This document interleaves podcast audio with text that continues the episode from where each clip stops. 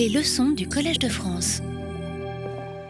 Bien, bonjour à toutes et à tous. Merci d'être euh, là. Nous sommes euh, très fiers et très honorés au Collège de France de recevoir euh, Emmanuel Guibert pour la deuxième masterclass de cette série qui avait commencé en 2020 par une leçon inaugurale mémorable de Benoît Peters qui nous avait bien expliqué au fond combien la bande dessinée n'avait pas besoin d'être consacrée.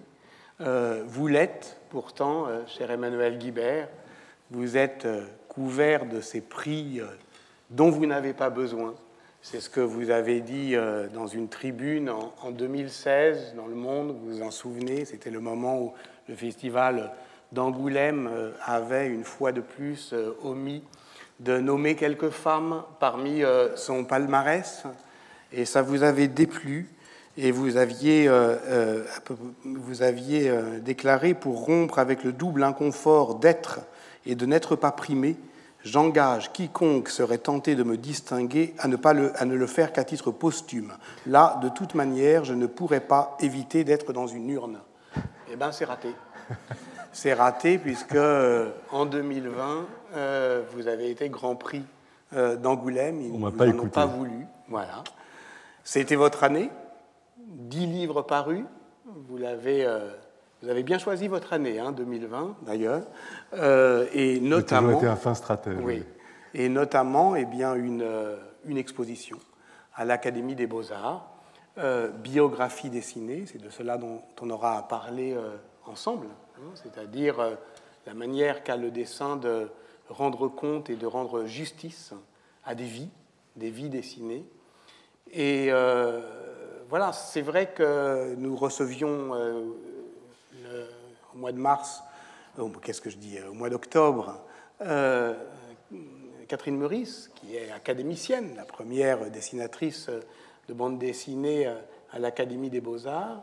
Vous êtes le premier à être exposé à l'Académie des Beaux-Arts. Donc on n'avait pas besoin du Collège de France pour consacrer le 7e art. C'est fait. Vous êtes de cette génération qui a d'une certaine manière, euh, reçu ça, ou il a fallu euh, encore le construire?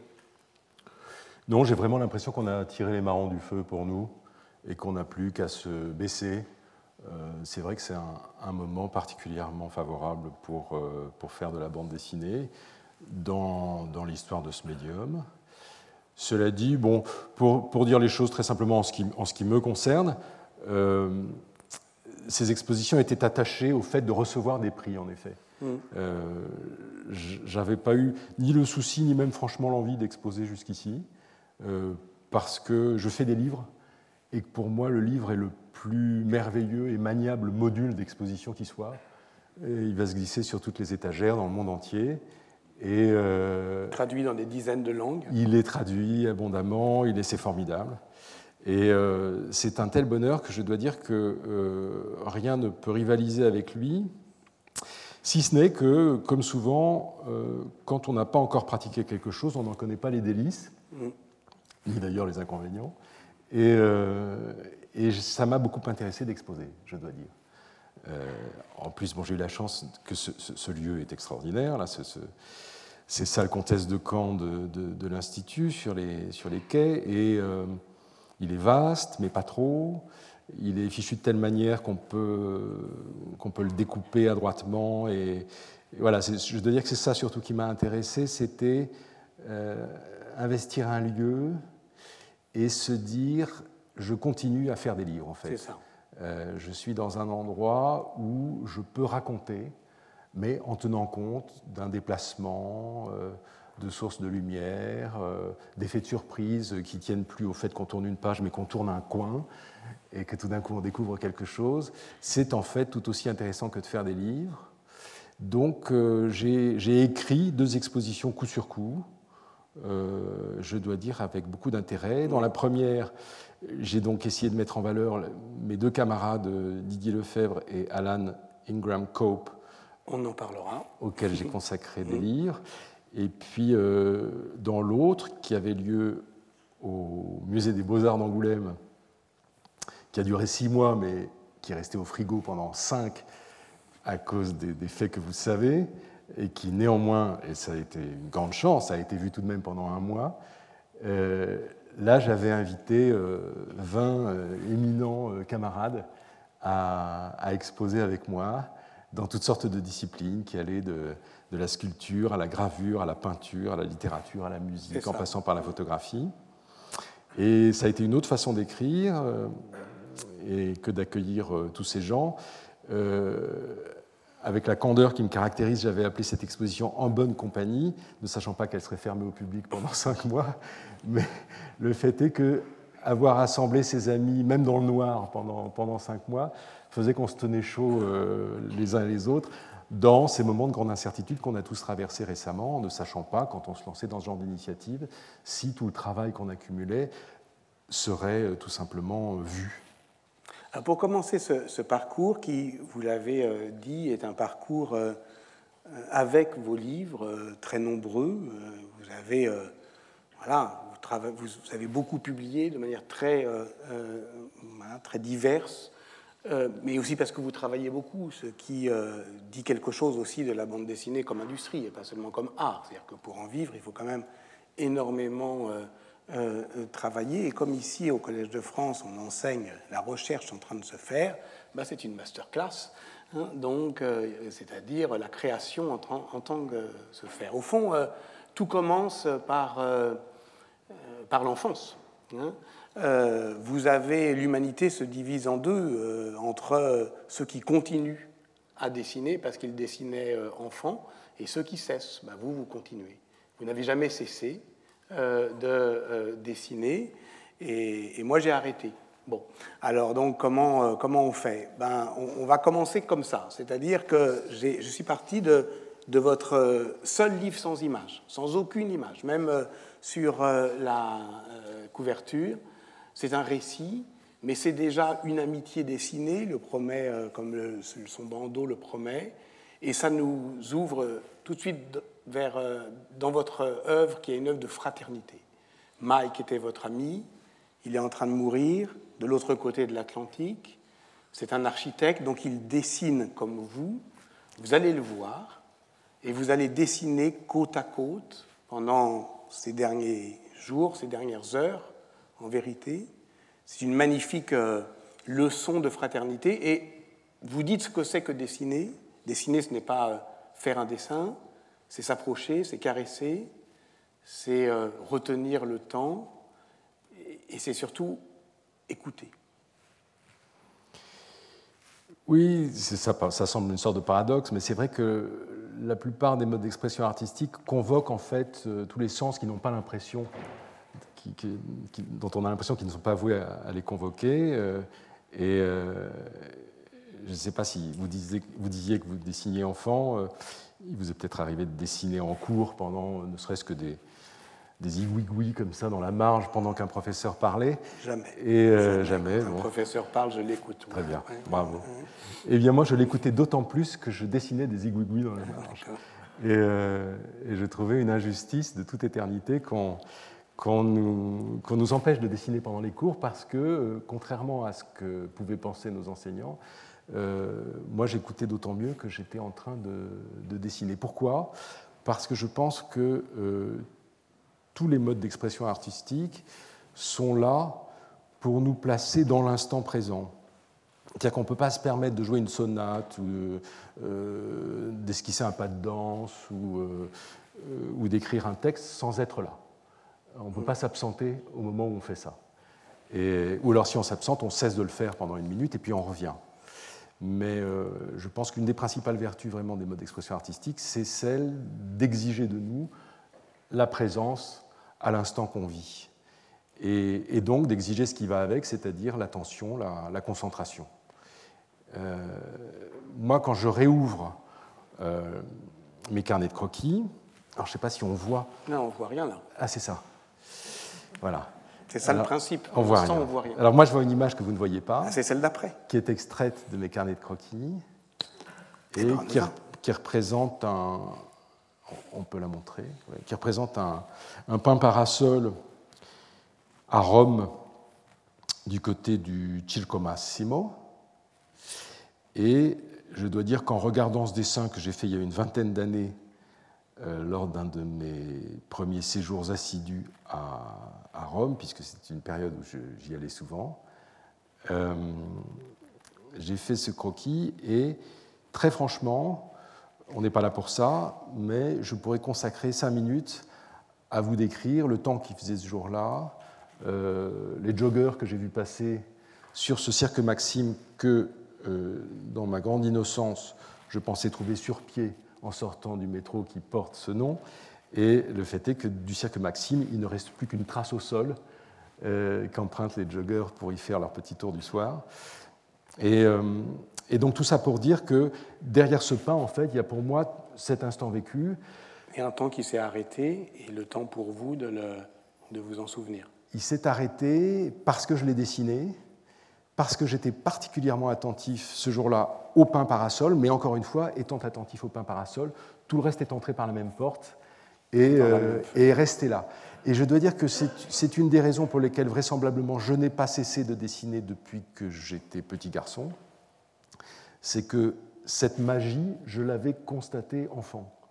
Je m'étais rendu compte des bienfaits que m'apportait le dessin parce que, avec ce que j'étais en train de représenter, il y avait toute une ambiance du temps présent qui s'inscrivait en moi, qui venait nourrir ma mémoire.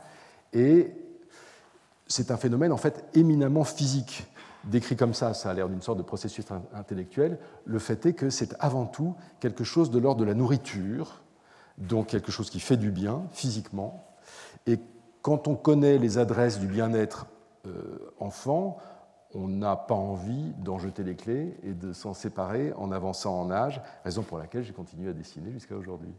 Et ce qu'on est en train de voir, au contraire de Mike, qui est un livre sans images, c'est un livre où il n'y a que des images.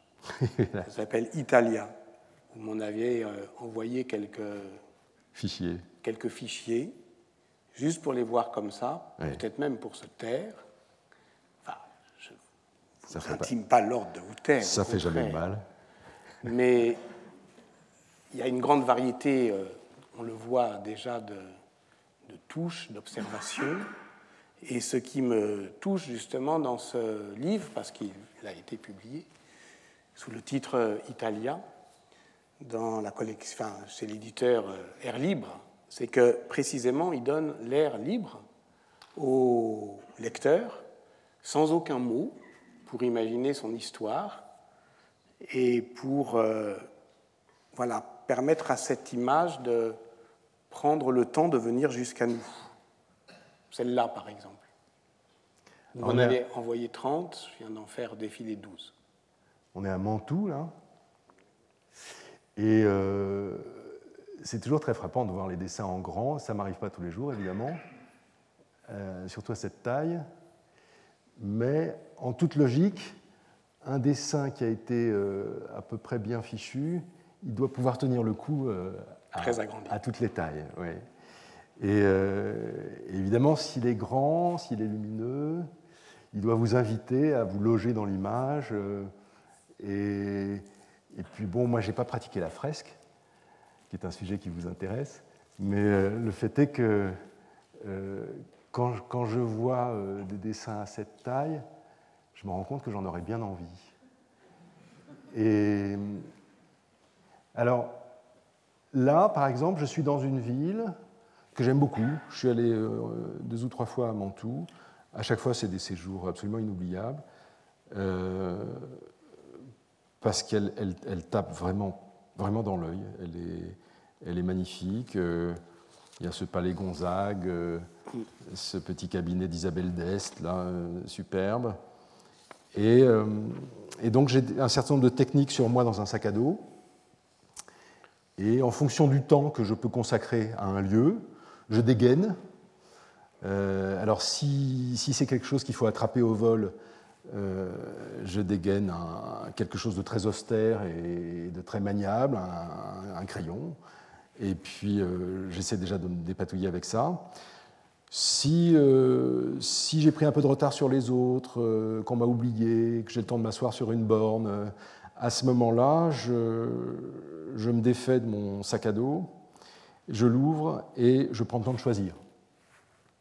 Donc je peux prendre une technique humide, comme c'est le cas ici, où c'est des encres que j'ai souvent préparées. Alors j'aime bien ça, bien peindre avec des outils qui ne sont pas censés être des outils de la peinture. Là, en l'occurrence, ce sont des, pipettes nasales qu'on utilise pour se mettre des, solutions euh, d'eau de mer dans le nez quand on est enrhumé. Il y en a sur le PowerPoint.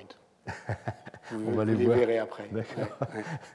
Donc, euh, j'ai fait des petites préparations auparavant. J'ai fait mon petit chimiste. J'ai mis en effet un, rouge dans l'une, un jaune dans l'autre, un bleu, etc. Peu importe si ça ne sont pas évidemment les couleurs exactes qui sont sous mes yeux, euh, ça m'en laissera une trace. Il ne m'est pas interdit de les mélanger pour obtenir certaines nuances. Et à ce moment-là, je, je, me lance et je me dis, eh bien, ce que je suis en train de faire, c'est tout simplement de découper ce moment euh, à même euh, la réalité euh, pour pouvoir l'embarquer chez moi mm. et pour qu'il reste définitivement consultable et porteur, comme je le disais tout à l'heure, d'autre chose que ce que j'y ai mis, c'est-à-dire d'une ambiance sonore, d'une hygrométrie, d'une lumière, qui ne sont pas nécessairement visibles dans le dessin, mais que moi, au moment où je les ai faits, j'ai absorbé. Qui donne ce livre italien, voilà. dont effectivement euh, vous dites que l'éditeur a beaucoup euh, insisté pour que vous y mettiez malgré tout une quatrième de couverture, qui est euh, économe, comme vous le voyez. Et donc voilà, qui nous invite au silence. Je voudrais parler d'une autre qualité de silence. Vous en avez déjà, vous l'avez déjà annoncé. C'est justement celle que le musée d'Angoulême vous avait euh, demandé euh, d'imaginer autour de cette, euh, ce thème, en bonne compagnie. vous vous souvenez, on, vous avait demandé deux dessins qui illustraient une lecture d'enfance. Oui, deux autoportraits de moi enfant en train de lire.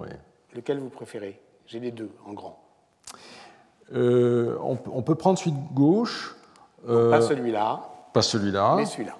Celui-là, oui. Il y aura un, tout petit peu plus à dire parce que, évidemment, il y a un décor, contrairement à l'autre. Ce que j'avais voulu exprimer dans l'autre, c'était l'espèce d'isolement dans lequel la lecture peut nous plonger, c'est-à-dire euh, cette magie qu'il y a tout d'un coup à abolir complètement le, monde alentour, se réveiller euh, trois quarts d'heure après avec des, fourmis dans les, dans les jambes, mais en ayant euh, exploré des contrées lointaines. En l'occurrence, j'étais en train de lire un album de Tintin. Et là, je suis à Cognac, au 25 rue Robert Doga, dans le quartier du Breuil, et euh, je suis en train, sur mon transat, de lire, oh, il doit être 6 heures du soir, ma grand-mère doit être en train de... Les ombres s'allongent, ma grand-mère est en train de préparer la tarte aux abricots dans une cuisine qu'on ne voit pas. Ce qu'on voit à travers la porte noire qui est en haut de l'escalier, c'est la lumière de l'imposte qui donne sur la rue de l'autre côté, parce que là on est côté jardin. Et je vous arrête. Cette, euh, cette, euh, cette maison, vous l'avez euh, sous les yeux ou vous la reconstituez par le souvenir? Alors, quand je la dessine là, je la reconstitue à partir de croquis que j'ai fait de cette maison de tout temps, puisque j'ai commencé à la dessiner. C'est une maison à laquelle j'ai accédé quand j'étais tout petit enfant. À l'époque, je ne faisais pas de dessin d'observation mais je me suis mis à faire du dessin d'observation vers, vers l'âge de 12, 13, 14 ans, quelque chose comme ça.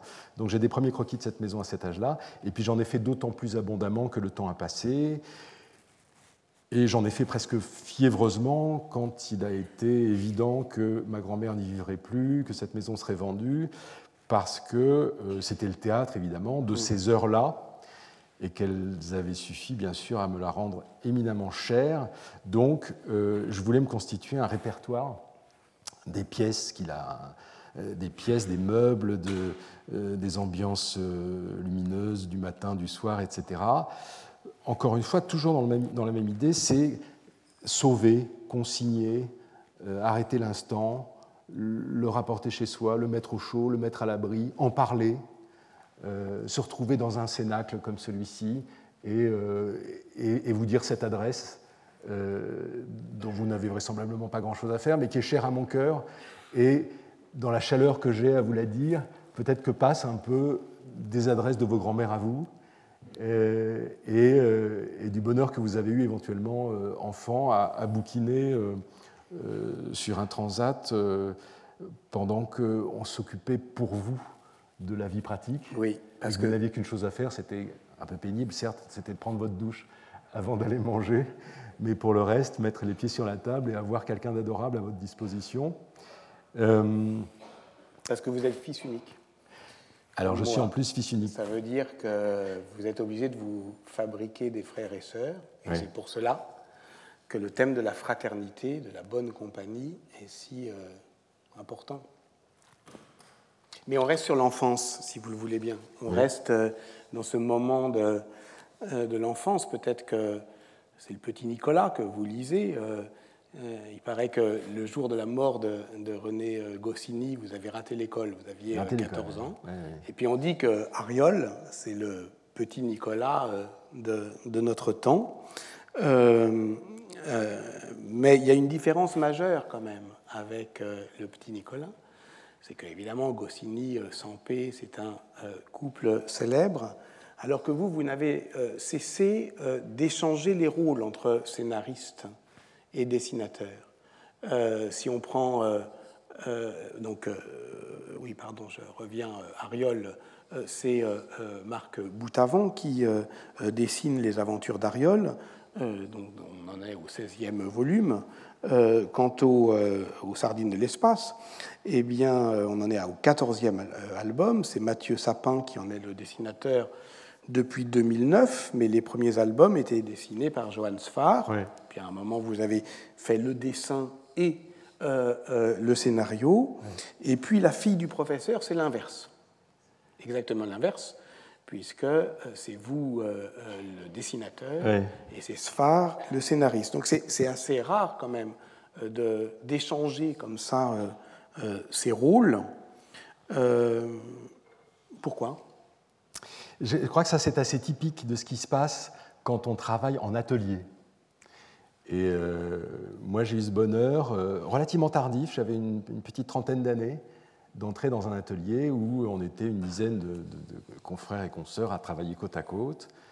Et euh, très naturellement, les planches passaient d'une table à l'autre. Et, Ça a donné l'association, c'est-à-dire cette, votre enfin, l'éditeur que vous vous êtes inventé d'une certaine manière. Voilà, l'association préexistait un peu à cette expérience, mais le fait est que, en effet, tout ça s'est développé dans les mêmes années. Et, euh, donc, étant côte à côte et ayant tous euh, ce désir d'écrire, de dessiner et, de nous mélanger, euh, il était très évident qu'il fallait qu'on se propose des jeux, parce que tout ça c'est des jeux, euh, donc euh, qu'on se provoque régulièrement euh, les uns les autres. on parle de la fille du professeur. Je vous disais tout à l'heure en aparté que Johan un jour a déposé sur ma table, qui était à côté de la sienne, une, une page de scénario. C'était la première page. Donc. La voilà, la première page. La voilà. Et il m'a dit, sur un ton un peu combinatoire, si tu veux la suite, il faut que tu la dessines dans la journée. Donc, euh, en bon feuilletoniste, il ne savait pas où il allait, il n'avait pas écrit la seconde page, mais euh, je me suis empressé évidemment d'obéir et de dessiner cette page dans la journée pour savoir ce qui allait arriver à ces deux personnages. Et euh, voilà, c'est ça que j'appelle le jeu. Les deux personnages, c'est Liliane, qui est la fille d'un égyptologue anglais, et une momie, et qui revient en 1900. C'est ça? La momie d'un dénommé Imhotep, oui. Imhotep. Et on commence, c'est la première case, hein, c'est extraordinaire comme euh, récit, c'est-à-dire qu'on commence vraiment une média stress. Hein. À de but en plan. Hein. Ah oui. Et, tout de suite, il faut qu'ils sortent là tous les deux. Elle a envie de lui faire prendre l'air parce qu'il y a un certain nombre de siècles, ça ne lui est pas arrivé. Il craint la lumière d'ailleurs, c'est pour ça qu'il met tout de suite son huit reflet sur la tête. Et, et on, est dans le, bonheur d'une sorte de feuilleton à l'ancienne. Euh, que, encore une fois, dessiner pour avoir la suite, hein, ça a un côté chez Erazade, comme ça. Euh, on se dit, euh, je suis à côté de quelqu'un d'extrêmement talentueux, euh, de drôle, qui va nécessairement m'emmener dans des endroits dont je n'ai pas idée, mais qui seront fructueux et intéressants. Et, et donc, on est dans des circonstances très très favorables pour développer une histoire parce que pour l'instant, au moment où on dessine cette première case, on est loin de toute préoccupation éditoriale, on est uniquement le plus proche possible de la source des récits. Et, euh, et on se rend compte d'ailleurs que chaque fois qu'il nous arrive de nous éloigner de cette source, euh, bah, c'est pas bon. Euh, mm. Les récits tout de suite euh, s'empèsent. on, est, on, est, au risque de, de, perdre le contact avec ce qu'on est en train de, de raconter. Euh, et ça, ça peut nous arriver justement parce qu'en plein milieu d'une histoire, des préoccupations qui tiennent à notre lectorat, à, nos éditeurs, à la diffusion, etc., viennent nous distraire de quelque chose qui émet un champ euh, subtil et auquel pour lequel il faut tendre l'oreille, qui est vraiment ce que j'appelle la source des récits, c'est-à-dire de là où ils viennent. Et ce qui est extraordinaire euh, dans, ce très bel album, euh, c'est qu'il a quand même, vous dites qu'il a été feuilletonné, mais en fait il a une très grande unité chromatique parce que toutes les cases sont teintées de sépia, narrative parce que c'est systématiquement six cases, alors qu'évidemment dans, dans, la suite de votre travail, il y a une grande variété de, euh, procédés narratifs quant euh, au découpage de la bande dessinée. Ça, c'est euh, Alain et Martin, planche magnifique. Donc, si vous voulez bien, on, essaie. Et puis là, on va en reparler, c'est juste un teasing de ce qui suit dans la deuxième demi-heure. C'est le photographe, avec évidemment cette forme hybride entre le dessin et la photographie. Donc, si vous voulez, rentrons un petit peu dans votre atelier. Mmh là c'est votre. Euh, si on peut toujours euh, euh, dater une photographie par, par le téléphone portable, donc là on est à la fin des années 90, et puis on est sur, la guerre d'Alan. au fond, vous êtes un. Quand on voit vos pages crayonnées, vous, êtes voilà, un, un bédéiste classique euh, de, formation, mais vous ne détestez pas, effectivement, voilà les pipettes nasales, euh, vous ne détestez pas euh, innover dans les supports, dans les matériaux, ce qui donne des résultats assez, assez stupéfiants du point de vue graphique, par exemple celui-ci. Oui, alors ça, c'est la... on est à Berlin, là, c'est la Ziegesäule.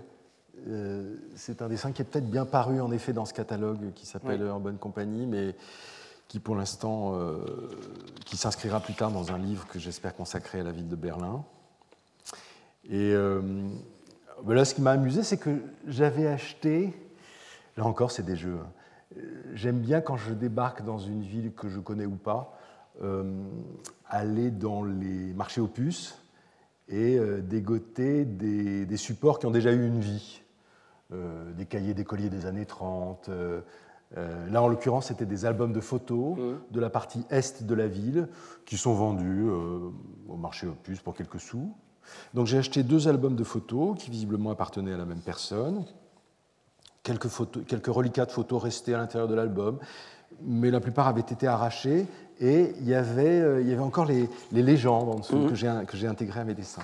Et là, donc, j'ai pris ces deux albums que j'ai superposés et j'ai fait un seul et même croquis, mais scindé. Euh, le haut de cette statue, euh, qui est pour nous de sinistre mémoire, puisque cette statue, elle est là pour célébrer la, victoire de Sedan, donc euh, c'est une déculottée française de plus, si j'ose dire. Et le fait est que j'ai dessiné donc la partie haute dans le premier album et la partie basse euh, dans le second, en n'ayant pas peur, comme on le voit, de balancer de l'eau dessus, de, euh, parce que l'idée c'est aussi de profaner ces supports-là. Voilà. Euh, dans la mesure où, quand on fait de la bande dessinée, on est souvent contraint, pour toutes sortes de bonnes raisons, hein, à une discipline très stricte. Il ne faut pas déborder, si j'ose dire, comme disent les enfants. Faut, il faut, faut, être rigoureux. on est lancé dans des narrations que vous lirez en une demi-heure ou trois quarts d'heure, mais qui vont peut-être pour nous requérir trois ou quatre ans de travail. Donc, euh, il, faut de la concentration, il faut de l'exactitude. Et quand on sort de là, on a besoin de se dégourdir les jambes et on a besoin de temps en temps de percer le papier, de le, traiter euh, avec moins de respect qu'on ne le fait d'ordinaire quand on, fait des récits. Donc souvent, ces, ces croquis-là, non seulement je suis en plein air, dans des circonstances assez acrobatiques, parfois il y a du vent, il pleut, etc. Mais euh, par goût, je n'ai pas peur non plus de, passer dessus un tuyau d'arrosage ou de, le placer sous la roue d'une voiture euh, pour voir comment un, dessin va réagir. Parce qu'on euh, a besoin, je pense, tous autant qu'on est, à côté d'activités rigoureuses, d'avoir des espaces qu'on peut appeler des sortes de laboratoires, qui sont des endroits où euh, on se, on se constitue un précaré à l'intérieur duquel on peut vraiment agir comme on le souhaite, euh, en laissant libre cours à, toutes les inspirations, euh, à tous les grains de folie, pour voir, pour voir ce que ça donne. Et évidemment, ça suscite du déchet, c'est fait pour, mais de temps en temps, il y a un moment de grâce, il y a quelque chose, qui nous laisse à penser que si on le réutilise, si on le rationalise, on arrivera peut-être à en faire quelque chose pour nos récits. Et le laboratoire en question, à ce moment-là, a d'autant plus de, validité qu'il sert de, de, prémisse, en quelque sorte, à euh, notre activité d'auteur de, bande dessinée, d'écrivain, etc. Et ce qui est formidable, Emmanuel Guibert, c'est qu'en fait, ce parcours de liberté que vous euh, euh, esquissez et qui fait tellement envie, ben, il commence par un faux départ. C'est comme ça que vous le dites vous-même. Brune, 1992, votre premier euh, album qui vous demande un effort euh, énorme, euh, six ans de, travail que voilà vous, vous aimez moins aujourd'hui. Dans un entretien que vous avez accordé à Gilles Clé-Simon, vous dites ceci dans Brune, tout, les anatomies, les perspectives cherchent à affleurer à la surface à prendre sa place. Il est clair que je ne me sens à l'aise avec rien de tout cela.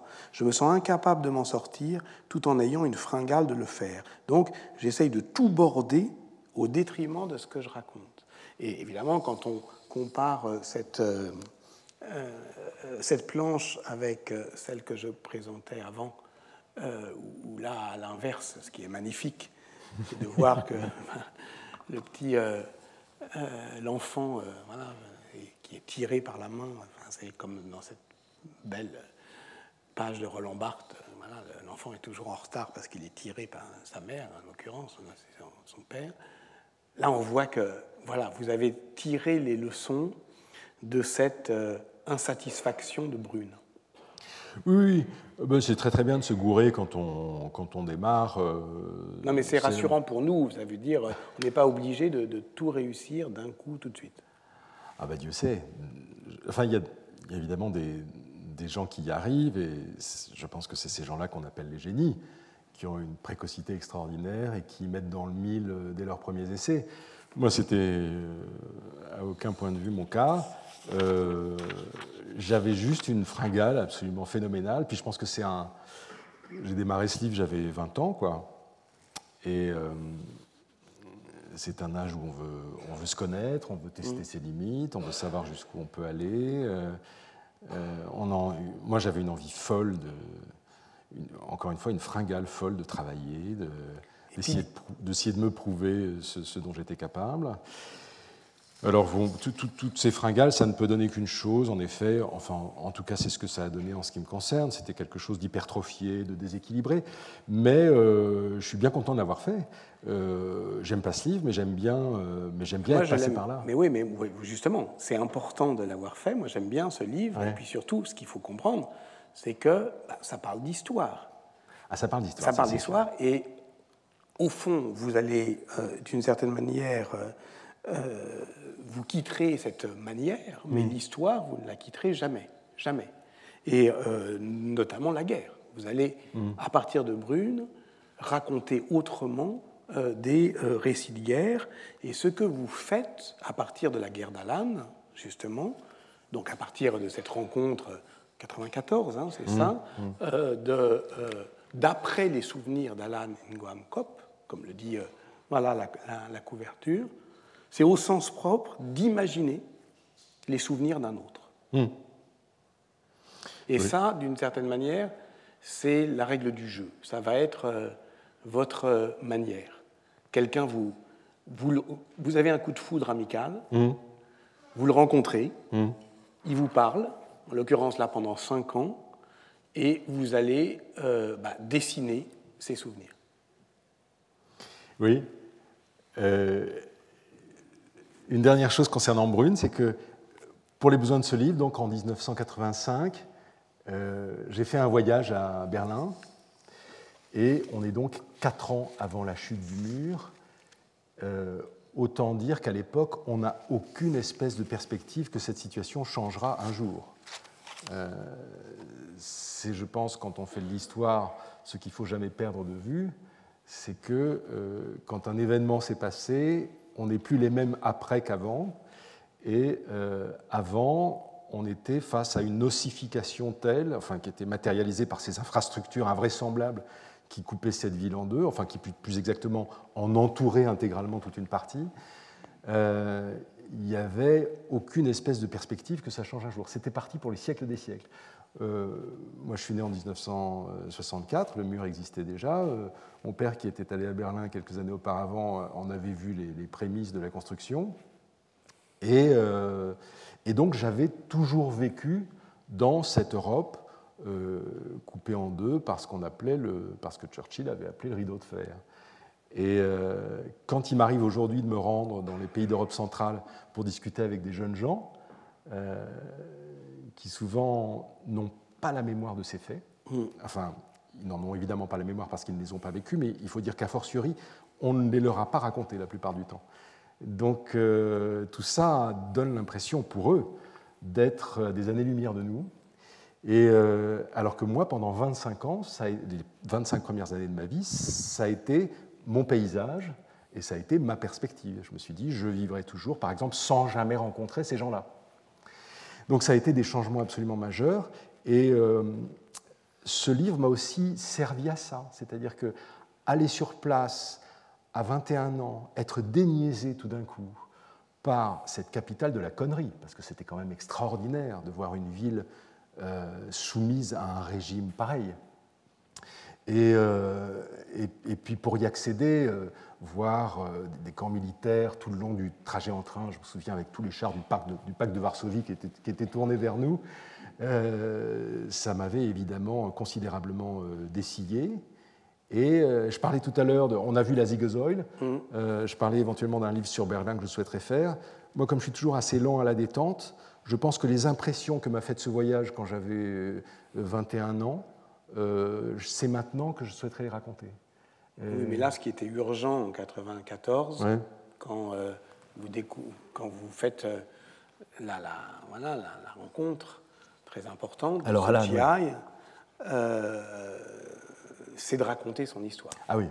Alors, vous me ramenez opportunément à Alan. Donc, Alan, 94, je suis dans l'île de Ré et je rencontre un monsieur qui est en train de scier du bois devant la porte de sa cuisine et je lui demande mon chemin et on devient les meilleurs copains de la Terre, et ça dure 5 ans. Au bout de 5 ans, il est atteint d'un cancer et il disparaît euh, en me laissant ce, patrimoine de conversation, d'échanges épistolaires, euh, ces heures et ces heures d'enregistrement que, heureusement, j'ai fait de savoir. Ça, c'est les échanges épistolaires aussi. Oui. Qui me permettent de continuer à lui consacrer des livres aujourd'hui. Et euh, oui, je, je, vis un moment pour moi extrêmement important, comme le sont toutes les amitiés majeures dans notre vie, vraiment les, quand on, croise des gens selon notre cœur, des gens qui nous plaisent, des gens avec lesquels il fait bon être.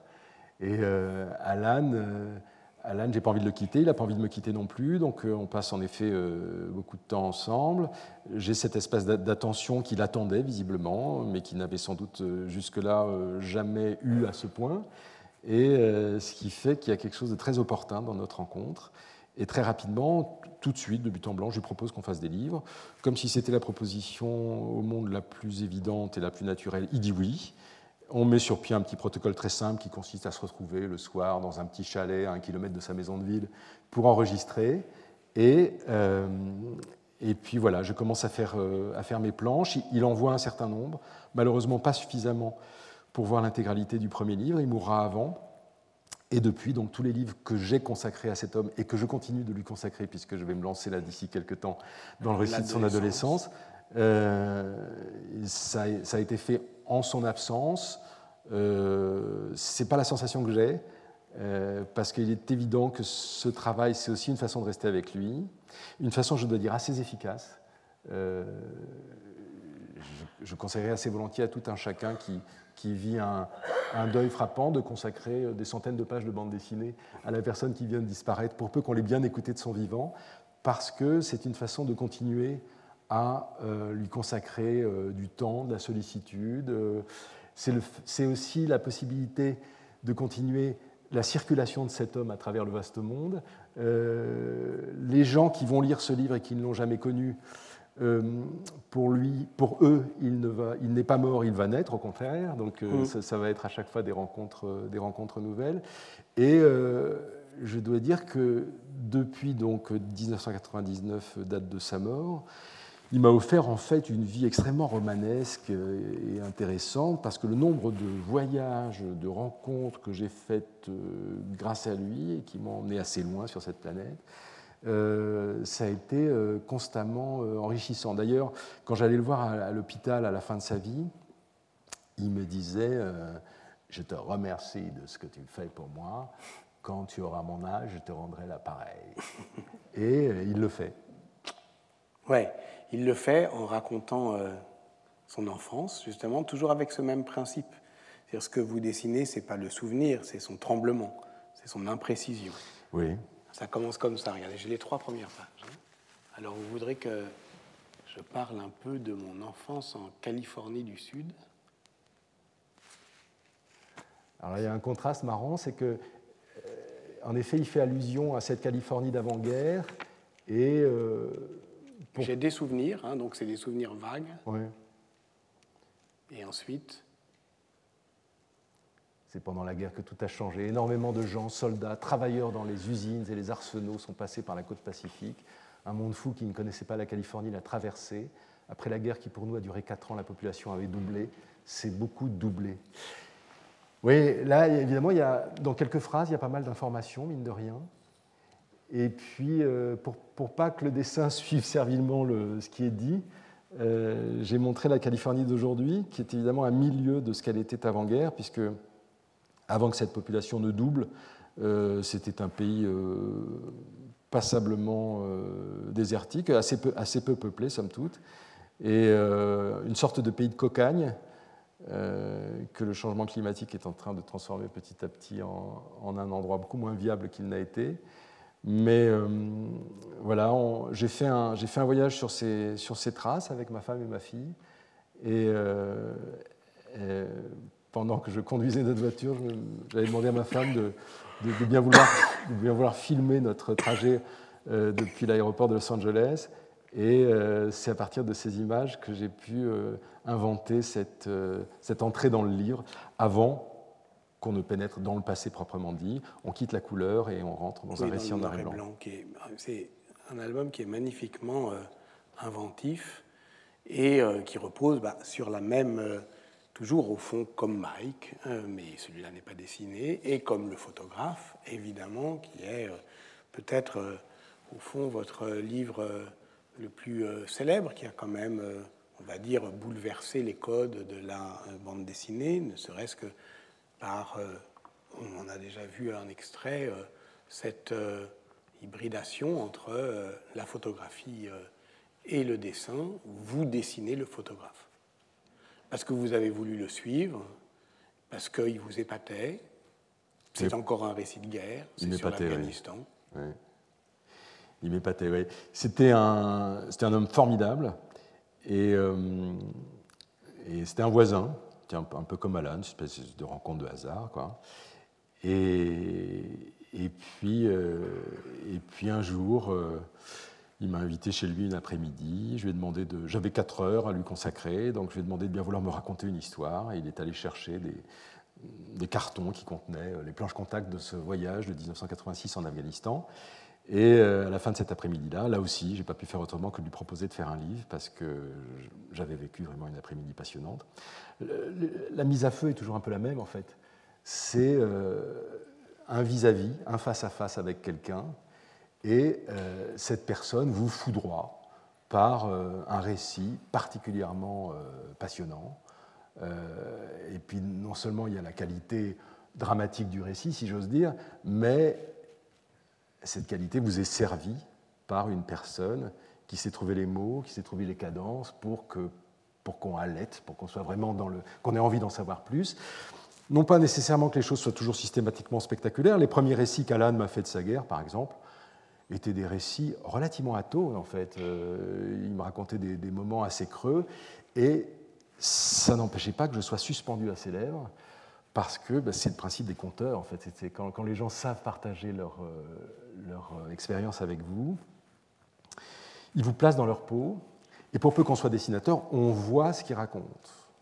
Et à ce moment-là, on est pris d'une espèce de tachycardie, on a envie de se précipiter chez soi et de mettre noir sur blanc les images qui sont en train de se presser dans votre esprit à mesure que le récit est dévidé, parce qu'elles ont un relief, elles ont, euh, elles ont une sorte d'effet stéréoscopique euh, qui, qui, fait qu'il n'y a plus qu'à, si j'ose dire. On rentre chez soi, on pose la, la feuille sur la table et euh, de but en blanc, on n'a plus qu'à ouvrir les vannes et qu'à laisser le récit tel qu'on l'a vu une première fois au moment où la personne racontait euh, se dérouler sur la, sur la feuille.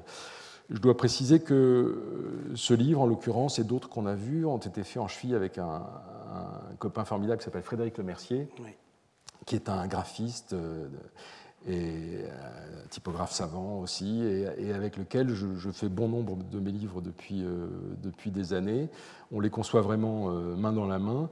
Et là, il y a eu un trio, donc euh, le Mercier, Lefebvre, Guibert, pour, euh, pour, pour ce bouquin. Et je parlais de la mise à feu nécessaire à la bonne conduite de ces récits. En fait, quand on se lance en effet dans des travaux dont on ignore au début combien de temps ils vont nous prendre, mais dont il n'est pas rare qu'ils nous prennent 3, 4, 5 ans de notre vie, et puis 5 ans très assidus, où vraiment on bosse beaucoup, il est très important que la mise à feu soit forte. Euh, pour que la fusée aille loin, on a besoin que ces primes instants qu'on vit avec eux et où tout d'un coup ils nous intéressent sur un sujet qu'ils sont en train de nous raconter soient des instants pour nous marquants, pour pas dire bouleversants. C'est des moments où on doit ressentir, enfin c'est comme ça que ça se passe en tout cas pour moi, euh, au moment où je les écoute, euh, je ressens une sympathie, une identité, un intérêt, une curiosité pour ce qu'ils sont en train de me dire qui sont inextinguibles. Et j'ai envie, je, me projette déjà dans la prochaine fois où on va continuer de parler de ça. Euh, si je pense à Didier, par exemple, je pense aux innombrables fois où, Dieu merci, puisque malheureusement il est mort jeune, il sonnait à ma porte. Chez moi, on enlève les chaussures, donc il avait déjà ses chaussures à la main quand j'ouvrais la, quand la porte. Et on savait qu'on allait passer une heure, une heure et demie ensemble à parler du sujet qui nous intéressait. Et c'était du gâteau, parce que c'est vraiment le sel de la vie. C'est-à-dire, quelqu'un a vécu une expérience importante, intéressante, il a la bonne grâce de bien vouloir la partager avec vous. Euh, on, se met dans une pièce accueillante, à bonne température, on se serre un coup et, euh, et on est là pour ça. Et c'est tellement important euh, quand des récits valent la peine d'être dits, qu'on leur dédie le, temps nécessaire, le temps qu'il requiert. Je pense que les récits, c'est du temps. C'est vraiment euh, euh, toutes les histoires que je suis en train, que je, raconte dans mes livres, elles sont nées d'une longue fréquentation, euh, d'une complicité exercée vraiment en toute conscience, avec cette espèce d'appétit, d'envie d'être côte à côte. D'être côte à côte sur une histoire qui est difficile, parce qu'il faut donc rappeler, on est en 1986. Afghanistan, c'est une euh, mission euh, euh, de Médecins sans frontières. Chacun sait ce qu'il a à faire, bah, sauf le photographe, au fond, qui est un peu ici comme Fabrice à Waterloo, qui, a toujours un, temps de retard, au fond, mm. et c'est ça qui le rend, qui rend cette, cette histoire bouleversante. Elle est bouleversante de, bout, en bout jusqu'à son issue tragique. Et moi, ce qui me frappe beaucoup, c'est euh, le courage aussi que euh, vous parliez justement du graphisme, le courage, oui, du rapport entre euh, le dessin et, la, et, la, photographie, parce que le dessin n'est pas là pour atténuer la photographie, n'est pas là pour l'euphémiser. Ici, il y a une planche où il y a une... donc voilà, il y, a, il y, a, un bombardement, une petite fille est, blessée à la main. Euh, John euh, va euh, la, la, la, soigner, d'abord la désinfecter. et puis on va tourner la page en se disant bon bah la suite va nous être épargnée par le dessin. Hmm. Ben non.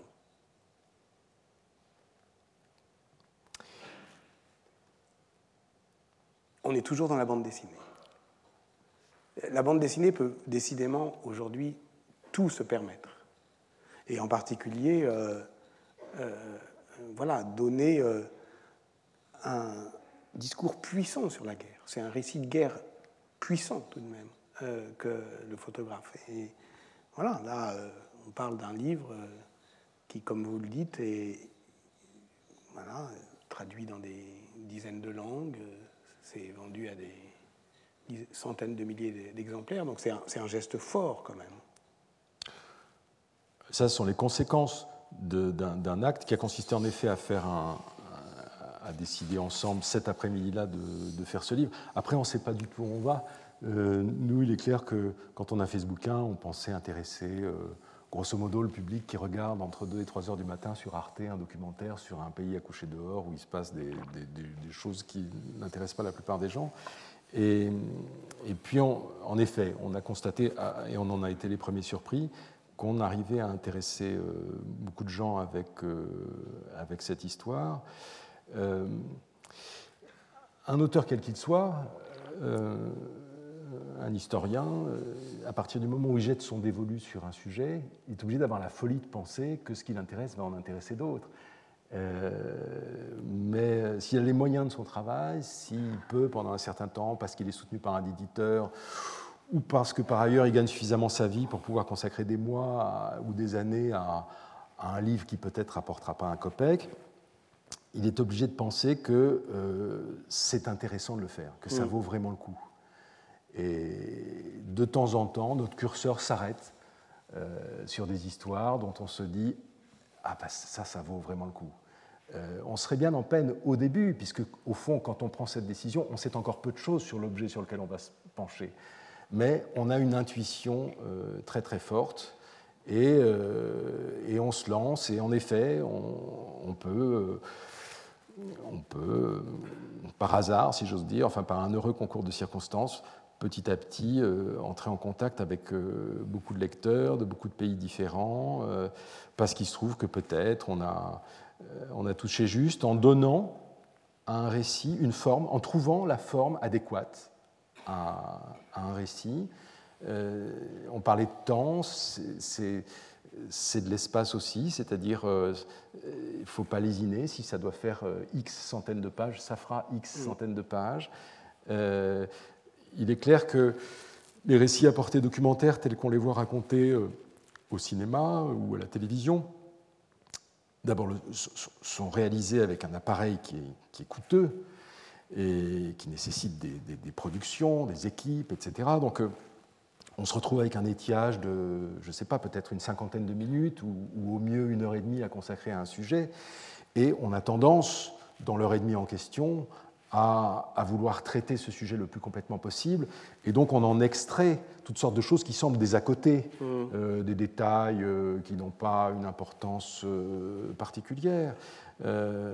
or, l'étiage de la bande dessinée, le fait de pouvoir consacrer le nombre de pages qu'on veut à un récit, permet de ne pas faire l'économie de ces menus faits, de les intégrer au contraire au récit, parce que c'est ce que j'ai constaté en écoutant Alan et c'est ce que j'ai constaté abondamment en écoutant Didier, toutes les anecdotes qui paraissent vraiment infinitésimales, qui paraissent de peu d'intérêt, euh, qui paraissent même carrément exogènes par rapport au, sujet qu'on est en train de mmh. traiter, sont en fait des portes d'entrée euh, de grande valeur pour nous lecteurs qui n'avons peut-être pas euh, l'expérience d'un voyage en Afghanistan en temps de guerre, mais qui savons ce que c'est que de randonner, savons ce que c'est que d'avoir des ampoules aux pieds, savons ce que c'est que d'échanger une blague euh, au détour d'un chemin avec un, copain.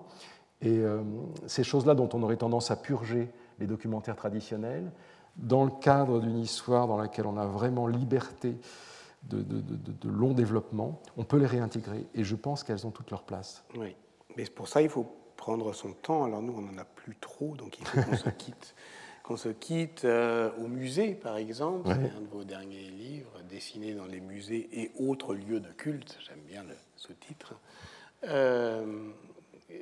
c'est la même chose, hein. d'une certaine manière, c'est soutenir le regard, c'est observer, c'est préserver. il y a de très beaux dessins de Delacroix, justement, puisqu'on parlait avec Catherine Meurice la fois dernière de, de Lacroix. Euh, je voudrais euh, m'arrêter, euh, ça sera l'avant-dernier dessin, sur celui-là, parce que d'une certaine manière, ça élargit le domaine de la fraternité. Jusque-là, vous avez effectivement dessiné pour des amis qui mouraient d'ailleurs, malheureusement, à la fin. Et là, vous, vous trouvez un ami invisible qui désormais 20 ans après la mort d'Alan, c'est aussi mon cas, euh, qui vient d'un lointain passé. le, jour où j'ai rencontré Alan, euh, alors non, c'est pas le jour où j'ai rencontré, c'est quelques jours après, le jour où il m'a vraiment invité chez lui à présenter sa femme. Euh, on a bu un coup et je suis sorti de cette maison, il était minuit passé, et j'avais sous le bras une monographie consacrée à un sculpteur dont j'ignorais tout, qui s'appelait Henri Gaudier-Brechka, et euh, j'aime bien découvrir des gens que je ne connais pas. Donc, euh, grâce à Alan, ce soir-là, j'ai pu savoir qui était ce monsieur. Et euh, de nombreuses années après, j'ai passé un été à Londres. C'était en 97. Et à la taille galerie, je suis tombé sur des sculptures de, de Gaudier Brechka. J'en ai représenté deux sur cette page. Il est évident que quand un ami, c'est beaucoup comme ça que la culture générale circule, quand un ami vous a parlé de quelqu'un qui, pour toutes sortes de raisons, est cher à son cœur, en l'occurrence Alan avait connu un dénommé Gerhard Munch, qui avait lui-même mm. fréquenté Ezra Pound, qui lui-même avait été ami de. Donc euh, j'aime bien qu'on puisse toucher la main de gens d'un lointain passé comme ça, en touchant celle d'un copain, parce que euh, voilà, j'ai une voisine à Paris qui a, qui a connu Céleste Albaré, par exemple, qui était la gouvernante de Proust. Bon, ben, c'est, il est évident que lire Proust, c'est une chose, mais, euh, mais rencontrer quelqu'un qui a connu Céleste, tout d'un coup, ça fait entrer dans votre propre généalogie, si j'ose dire, dans votre sensibilité, euh, euh, une sorte, un effet de proximité euh, inédit. Et donc, ce Gaudier Brechka, c'est pareil. Grâce au fait qu'Alan a attiré mon attention sur lui, cet homme qui est mort très jeune pendant la guerre de 14 est devenu une sorte de familier. Une chaîne ininterrompue de poignées de main. on pourrait s'arrêter là.